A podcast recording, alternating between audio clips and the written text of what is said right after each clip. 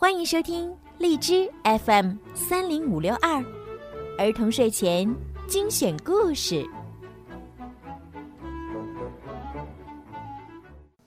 亲爱的小朋友们、大朋友们，你们好！我是每天给小朋友们和大朋友们讲睡前故事的小鱼姐姐。爱丽丝的故事呀，在昨天已经完结了，很多小朋友呢都留言告诉我说非常非常喜欢。从今天开始呢，小鱼姐姐要开始给大家讲《小王子》这本书呢，是法国作家圣埃克苏佩里的著作，也是非常非常有意义的一本书。不管是对大朋友还是小朋友，这本书呢都非常非常的适合你们听。那么从今天开始呢，我们每个星期五、星期六一起来收听《小王子》吧。小王子，第二集。我费了好长的时间，才弄清他是从哪里来的。小王子向我提出了很多问题，但对我的问题，他好像没听见似的。我是从他无意中吐露出来的一些话里，逐渐搞清他的来历的。例如，当他第一次看见我的飞机，他就问我：“这是什么玩意儿？”这不是玩意儿，它能飞。这是飞机，是我的飞机。当时我很得意的告诉他我能飞，他听了惊奇的说：“怎么，你是从天上掉下来的？”“是的。”我谦逊的回答。“哦，真有趣。”嘿嘿。这时，小王子发出一阵清脆的笑声。我听了却很不高兴。对我遭遇的不幸，我希望人家重视一些。后来他又说：“那么你也是从天上来的？你是哪个星球上的？”立刻，对他是从哪里来的这个谜，我隐约看到一点线索。于是我赶紧追问：“你是从另一个星球上来的吗？”他不回答，他一边看着我的飞机，一边微微点头，接着说道：“说真的，乘坐这玩意儿，你不可能是从很远的地方来。”他长久陷入沉思之中，然后他从口袋里拿出我画的小羊，看着他的宝贝，入了神。你们可以想象。这种关于别的一些星球的吞吞吐吐的话，引起我多大的好奇心！因此，我竭力追究其中更多的奥秘。你是从哪里来的，我的小家伙？你的家在什么地方？你要把我的羊带到什么地方去？他沉思了一会儿，然后回答说：“好在有你给我的那个箱子。”晚上可以用它给小羊当房子。那当然，你要是乖乖的话，我还给你一根绳子，白天把羊拴住，我再给你一根拴它的木桩。我的这个建议似乎使小王子产生了反感。拴住它，多么古怪的想法呀！你要是不把它拴住，它可能到处跑，它会丢失的。我的这位朋友又发出一阵笑声。你想他可能跑到哪里去啊？哪儿都行，他一直往前跑。这时候，小王子郑重其事地说：“那没什么关系，我住的地方很小很小。”接着，他似乎有点抑郁地补充了一句：“一直朝前跑。”也跑不了多远。这么一来，我又知道另一件重要的事实：这位小王子所住的那个星球，实际上比一座房子大不了多少。这倒没有使我感到怎样奇怪。我知道，除地球、木星、火星、金星这些有名称的大星球以外，还有好几百别的星球。它们有的小得很，就是用望远镜也很难看到。当一个天文学家发现这类小行星时，他就给边上一个号码来称呼它，例如把它称作 B 三二五小行星。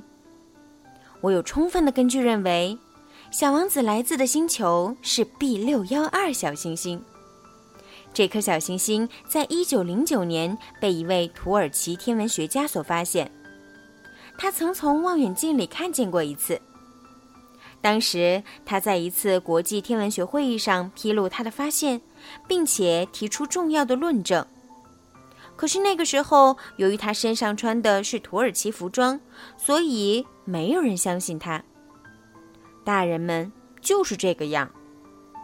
幸好，为了争取发现 B 六幺二小行星的荣誉，土耳其有一位独裁者颁布了一道法令：凡是土耳其人民，一律得改穿欧式服装，违者处以死刑。一九二零年。这位土耳其天文学家穿上一身非常漂亮的西装，重新把他所发现的小行星做了一次论证。这一次，大家就都同意他的看法了。我之所以这样详细的告诉你们 B 六幺二小行星的来历，并把它的编号说出，是由于那些大人的缘故。大人喜欢数字。当你对大人讲起你新结识的一位朋友时，他们从来不提那些根本性的问题。他们从来不问他说话声音怎样，他喜欢玩哪种游戏，他收不收集蝴蝶标本。他们反而问他多大年纪，有多少兄弟，体重多少，他父亲挣多少钱。他们认为从这些数字。才能了解一位朋友。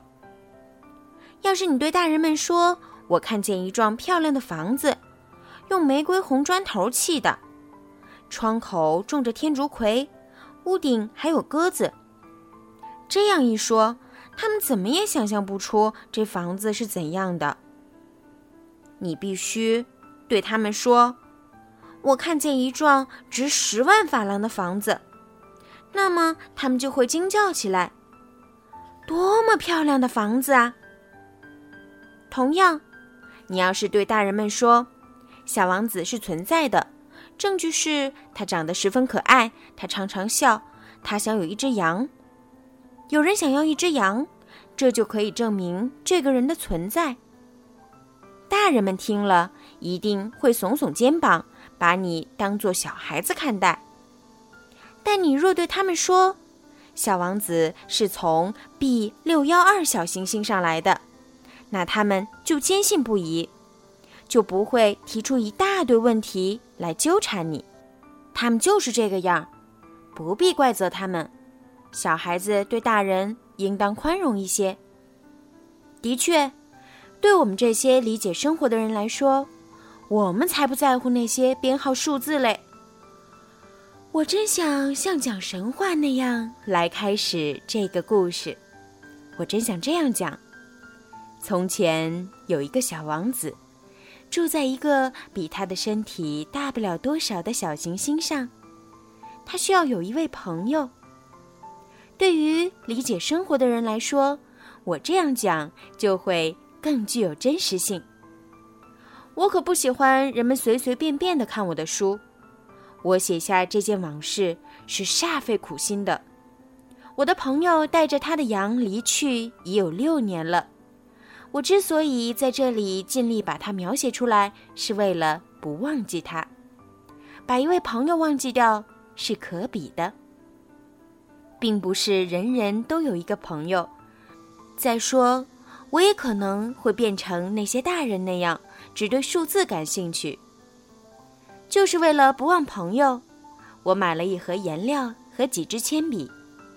像我这种年纪的人，要再从事绘画可是不容易的，因为我从六岁以后，除了画过肚皮开着的和闭起的巨蟒以外，别的都没有画过。当然，我一定要把这些画儿尽量的画得逼真，不过我毫无把握。往往这一张画的还可以，另一张又画的不像。还有关于小王子的身材，我画的有点不大准确，有一处把它画的太高，另一处又画的太矮。对于他的衣服的颜色，我也拿不准。